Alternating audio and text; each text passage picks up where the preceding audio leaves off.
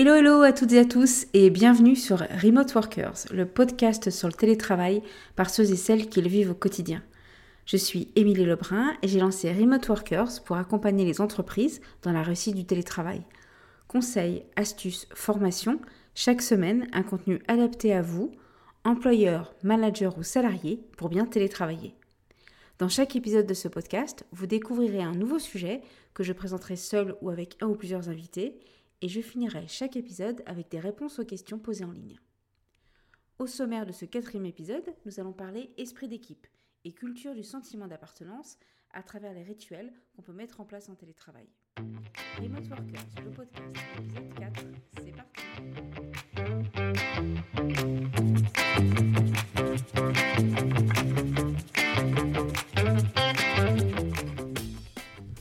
Bienvenue dans ce quatrième épisode de Remote Workers, dans lequel nous allons parler esprit d'équipe, sentiment d'appartenance au travers des rituels. Déjà, qu'est-ce qu'on appelle un rituel dans le cadre d'une entreprise? Il va s'agir d'un certain nombre de pratiques répétées, organisées, qui répondent souvent à un objectif d'intégration des individus, d'adhésion à un groupe, un peu comme les rituels de passage qui sont souvent bien connus.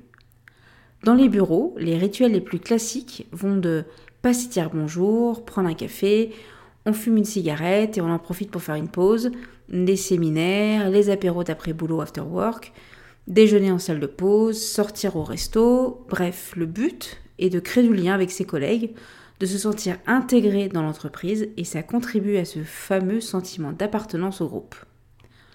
En télétravail, il est aussi important de mettre en place des rituels.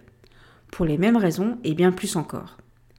En télétravail, le salarié est souvent isolé chez lui, parfois dans un espace de coworking, en déplacement, mais dans le cadre actuel que nous connaissons avec le télétravail imposé par l'article 1222-11 du Code du travail et donc la pandémie, chaque salarié travaille depuis son domicile. Il ne vit pas forcément seul, il peut être avec un conjoint, une conjointe, un chien, un chat, euh, des poissons rouges, ah oui, et euh, oui, bien sûr aussi les enfants mais il est le seul de sa société ou de son équipe, en tout cas la plupart du temps. Donc il, elle, peut se sentir rapidement exclu, voire se sentir un peu comme un prestataire de l'entreprise et plus vraiment un salarié et encore moins un membre d'une équipe.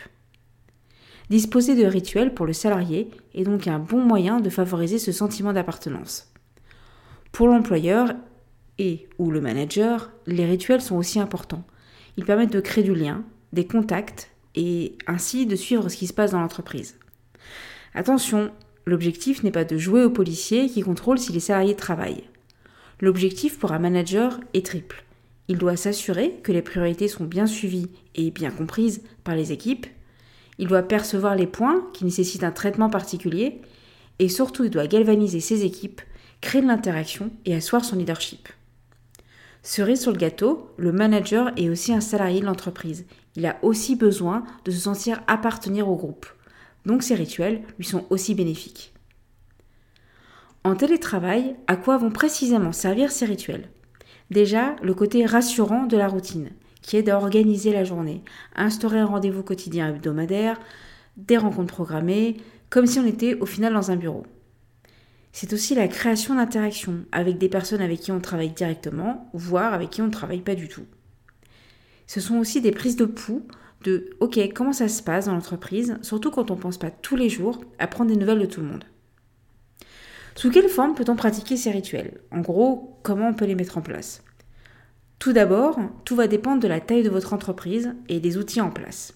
C'est la même logique que pour les autres interactions avec vos équipes, comme les réunions et les séminaires on adapte le format en fonction du nombre de participants et des objectifs. Les rituels peuvent être très simples. Exemple, chaque jour, commencer sa journée de travail en disant bonjour sur un outil de communication. Dans mon agence, tous les jours, chaque salarié commence sa journée par dire bonjour sur notre outil commun Slack. On a instauré un petit rituel sympa, comme ajouter des gifs, parfois des citations, et parfois des thématiques, comme faire deviner un film. À chaque pause et retour de pause, les salariés avertissent toujours dans ce même Slack. Ça permet de suivre qui est connecté, qui a fini sa journée, un peu comme dans un bureau. Il nous prévient quand il prend sa pause déjeuner, il nous prévient quand il revient de sa pause déjeuner, s'il sort promener son chien, bref, on peut suivre ce qui se passe dans notre entreprise. Et pour l'équipe, c'est aussi un moment d'interaction conviviale, notamment l'histoire des gifs et de deviner les films parce que ça les a conduits à de l'interaction, notamment d'aller voir son collègue et lui demander s'il a bien deviné le bon titre. Un autre rituel quotidien est le délit. Notre agence suit une méthode agile dont fait partie ce rituel, mais même en dehors de ça, il y a une vraie utilité. C'est un point de rencontre quotidien de toute l'équipe qui va exprimer sur quoi ils avancent, sur quoi ils ont besoin d'aide, en gros si tout va bien. Le but n'est absolument pas de contrôler que tout le monde est bien présent et que tout le monde travaille. L'objectif est, pour les salariés, qu'ils viennent s'exprimer si tout va bien ou non, s'ils ont besoin de quoi que ce soit ou pas, et ainsi le manager peut savoir si des personnes sont en difficulté ou si, au contraire, comme souvent, tout roule. Toujours emprunté à la méthode agile, vous avez aussi les restitutions de sprint, qui permettent aux équipes de montrer en fin de sprint le travail réalisé, soit à l'équipe, soit même directement au client. C'est un moment vraiment privilégié qui permet donc de montrer l'avancement du travail, ce qui a été vraiment effectué. Dans un but purement de cohésion d'équipe, nous avons chaque semaine un autre rituel qui est le weekly meeting. En fonction de la taille de votre entreprise, il peut être fait en visio ou enregistré. En fait, il s'agit d'un rendez-vous chaque semaine d'environ 30 à 40 minutes pour échanger avec vos équipes, sans parler projet en cours et sans parler clients. Ainsi, chaque semaine, on se réunit et on suit un ordre du jour. Vu le nombre de personnes de l'équipe, avoir un ordre du jour est devenu obligatoire, ainsi qu'un animateur. Nous passons donc ainsi en revue des sujets. Ça peut être des informations sur l'agence, un nouveau recrutement, un point chiffre d'affaires ou une minute culturelle avec la présentation d'une chaîne YouTube. C'est l'occasion de se parler, euh, d'échanger et surtout de mieux nous connaître. Nous avons ainsi des jeux euh, tels que se poser trois questions euh, qui permettent de mieux connaître le salarié, d'en savoir un petit peu plus sur lui. Un salarié pose trois questions à quelqu'un et ce quelqu'un devra à son tour poser trois questions la semaine suivante à une autre personne. Dans d'autres sociétés, ce rendez-vous hebdomadaire peut être filmé. Par exemple, euh, Jean-Baptiste, qui gère la société WP Media, enregistre chaque semaine une petite vidéo qu'il envoie à toute l'équipe où il donne ainsi de la visibilité sur ce qui se passe. Il y a effectivement moins d'interactions, mais vu la taille de son entreprise, ça permet quand même de créer un premier rendez-vous tout en donnant la visibilité sur ce qui se passe. Dans les autres rituels, nous avons aussi des outils, comme Office Vibes, qui sert à mesurer la satisfaction des salariés. Chaque semaine, Office Vibes, en tout cas son petit robot, Léo, va poser des questions aux salariés d'une façon totalement anonyme et ça me permet d'en savoir plus sur ce qui va et ce qui ne va pas. En gros, c'est une autre façon de prendre la température générale. Répondre à ce petit questionnaire est devenu un rituel pour eux, ainsi que de parler ensemble des résultats.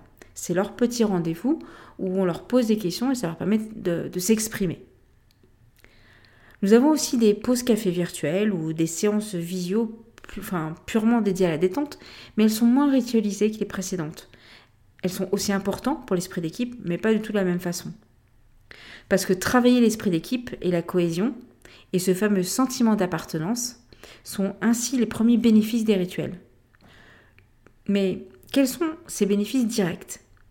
Le premier bénéfice euh, est clairement pour les nouveaux arrivants. Ça leur permet de comprendre immédiatement quelles vont être les interactions avec leurs coéquipiers, comment vont se passer les interactions avec les différents managers, bref, comment se passent un peu les routines, les rendez-vous hebdomadaires ou quotidiens dans l'entreprise. C'est un des premiers bénéfices. Ensuite, pour les salariés, c'est aussi réussir à s'approprier l'esprit d'équipe. Au début, c'était moi qui étais responsable du weekly meeting et très rapidement, c'est un salarié qui a pris le lead sur cette réunion. Ça lui permet de l'animer, lui de prendre beaucoup plus de plaisir euh, dans cette animation et ainsi à l'équipe de s'approprier davantage euh, la réunion. Ce qui n'empêche pas que chaque semaine, on puisse suivre l'ordre du jour et interagir, mais euh, la, réunion est vraiment devenue un symbole pour l'équipe de c'est notre moment à nous, c'est notre moment d'équipe où on peut ensemble interagir. Dans les autres bénéfices que j'ai pu percevoir, c'est également le fait que euh, grâce au GIF du matin, il y a un vrai côté rendez-vous matinal. On sait que le matin, va être euh, le, premier, premier début de journée va être un moment convivial en fait On sait qu'en commençant sa journée, euh, on a son café, on, allume son écran, et là, euh, bah, tout de suite, on est dans une interaction sympa de on se partage des gifs, on se partage des infos un peu ludiques. Euh, bref, le début de journée est clairement plus agréable que, si vous étiez seul face à votre ordinateur.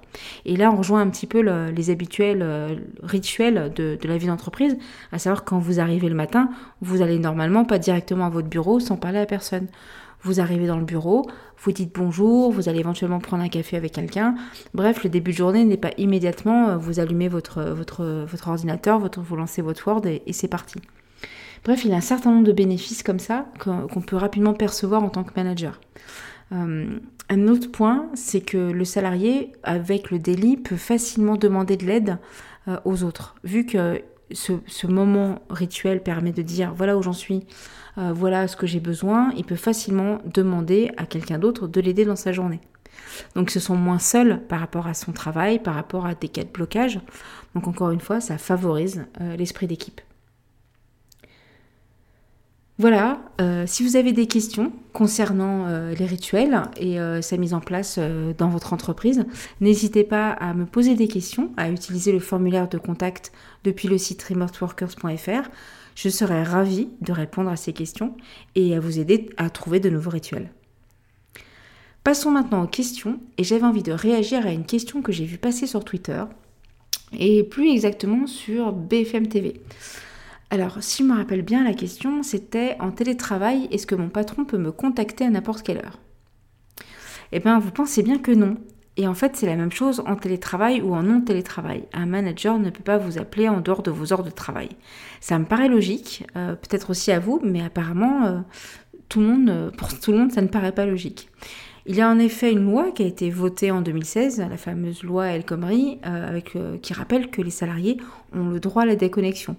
C'est-à-dire qu'ils ont la possibilité de ne pas se connecter aux outils de l'entreprise et surtout de ne pas être contactés par leur employeur en dehors de leur temps de travail y compris les congés payés, les RTT, le week-end, enfin surtout le soir. Ce droit à la déconnexion concerne tous les salariés, et bien sûr ceux qui ont aussi opté pour le télétravail ou le subissent comme aujourd'hui, et bien sûr aussi même ceux qui sont en statut cadre. Si votre entreprise dispose d'une charte télétravail, les plages de disponibilité des salariés doivent y être précisées. Si votre entreprise n'en dispose pas, je vous encourage fortement à la mettre en place, ça permettra d'éviter ce genre de conflit. Et voilà, cet épisode numéro 4 est déjà terminé. Le prochain épisode sera consacré aux 5 points à mettre d'urgence en place en télétravail pour votre entreprise si vous ne l'avez pas déjà fait. Si vous avez aimé ce podcast, n'oubliez pas de vous abonner pour recevoir les prochains épisodes et envoyez-moi vos questions ou commentaires depuis le site remoteworkers.fr. À très vite